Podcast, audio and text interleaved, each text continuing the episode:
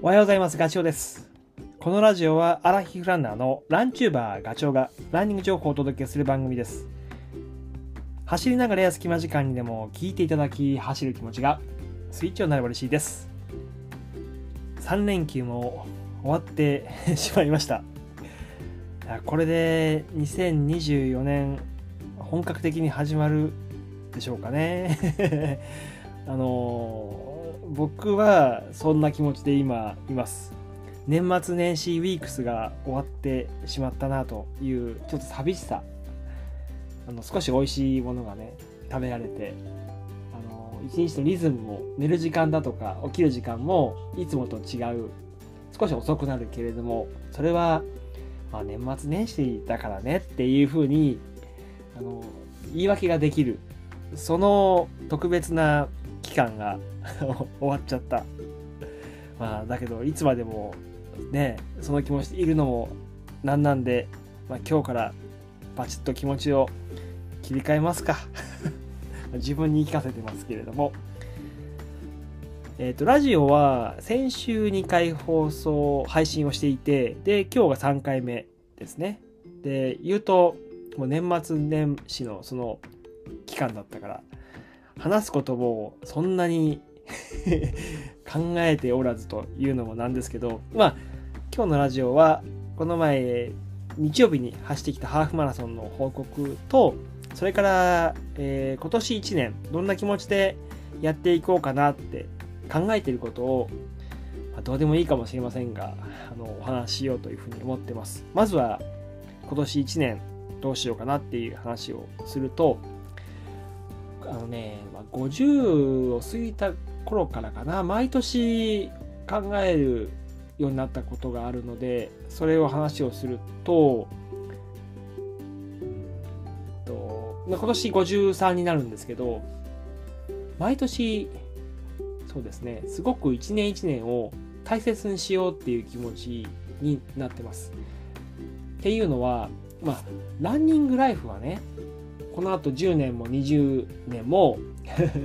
あの楽しんでいきたいしいけると思ってるし楽しみ方を見つけていきたいなってそんな気持ちでいるんですけど一方でそのガチで走るランニングスペックを更新するそこに対しての先はそんなにあんま言いたくないですけど長くはないって思っています、まあ、それは30代40代の方と比べればということなんだけど、まあ、どうしてもね年齢を積み重ねていけば筋力も少しずつ心肺機能もあの下降線っていうのは分かってるし、まあ、それに対してどう抗っていくかっていうその挑戦もね楽しいしやりがいはあるんですけど、まあとはいえって考えちゃうところもあるんですよ。だから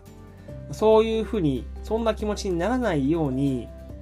そう50を過ぎてからかな思い思ってること、これは今年も考えてるんですけど何かっていうともう僕には1年しかないっていうふうに期限を決めるようにしてます。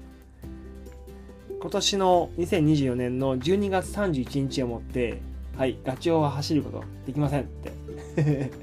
そういうふうに考えるようにしてるんですよ、まあ、実際のところは来年も再来年もあると思うんですけどそういうふうに1年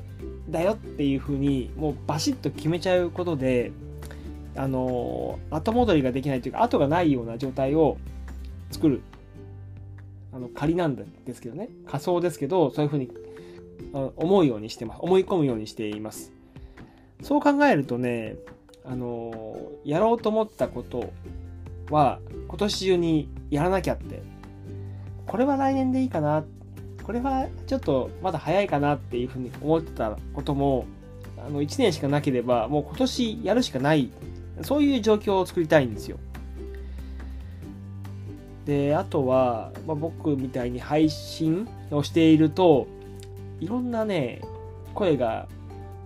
あることも正直分かってるし聞こうと思ったら聞こえてくるんですよ40代の頃は結構その声になんだろうなあのその声を聞いていて心が動いてた時もあったんですけど今はそれは聞かないように聞こえていたと、聞こえてきたとしても、あの、スルーするようになったです。それを、その声をいちいち聞いてるのが、時間がもったいないなというふうに考えるように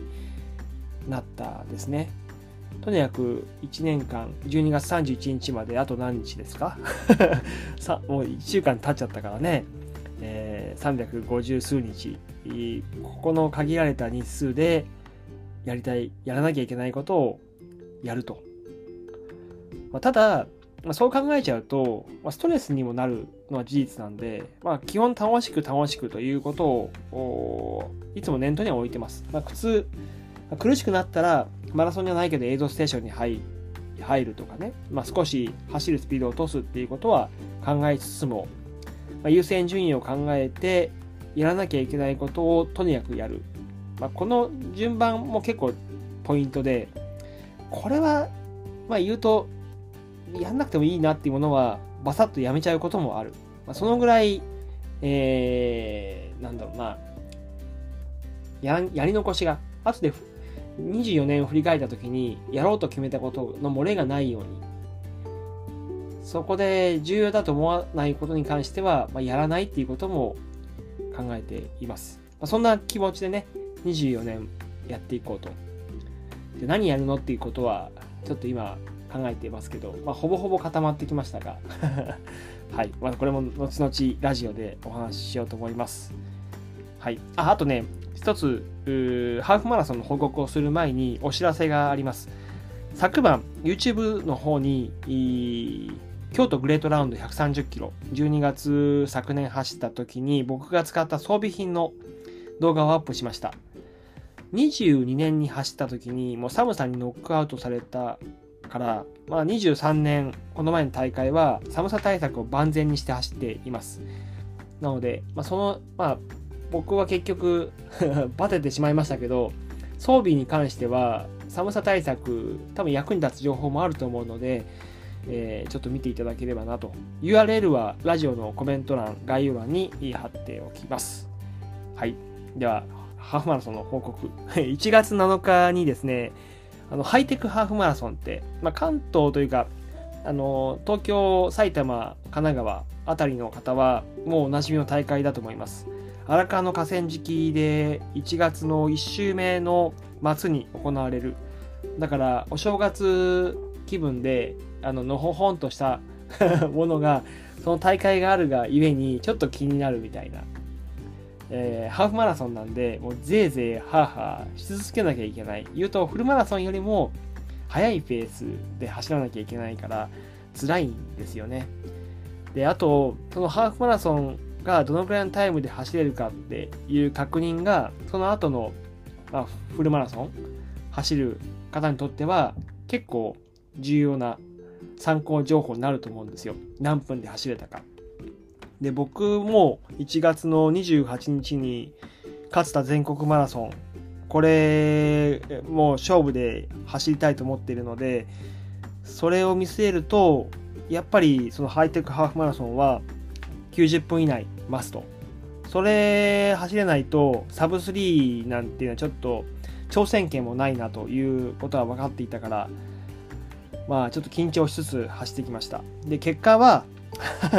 よかった。1時間25分51秒ということで、なんとか挑戦権は手にできたので、えー、あと残り勝つたまで3週間ぐらい、まあ、やれることもそんなにね、あんまりやりすぎちゃうと疲れ残っちゃうので、その辺考えながら調整していこうというふうに思います。まあ、とりあえず来週に10キロのマラソン入れてるので、まあ、それで40分付近でゴールできれば、まあ、さらにちょっと近づくかなというふうには思ってます。まあ、たただね、足りないところで言うと30キロ走とかできてないので、そこがどう出てくるかなっていうのは、ちょっと心配ではあるけれども、まあ そうね、うまくいけば、サブ3は7回目になるのかな。そう、それこそね、あの、とにかく続けていきたいことではあるので、来年も再来年も。なので、とりあえず今年1年っていうことであれば、もうね、勝田、ここでバシッとサブ3は決めちゃいたいなっていうふうに思ってます。はい、今回のラジオは以上です。それではね、また明日お会いしましょう。ガチョウでした。バイバイ。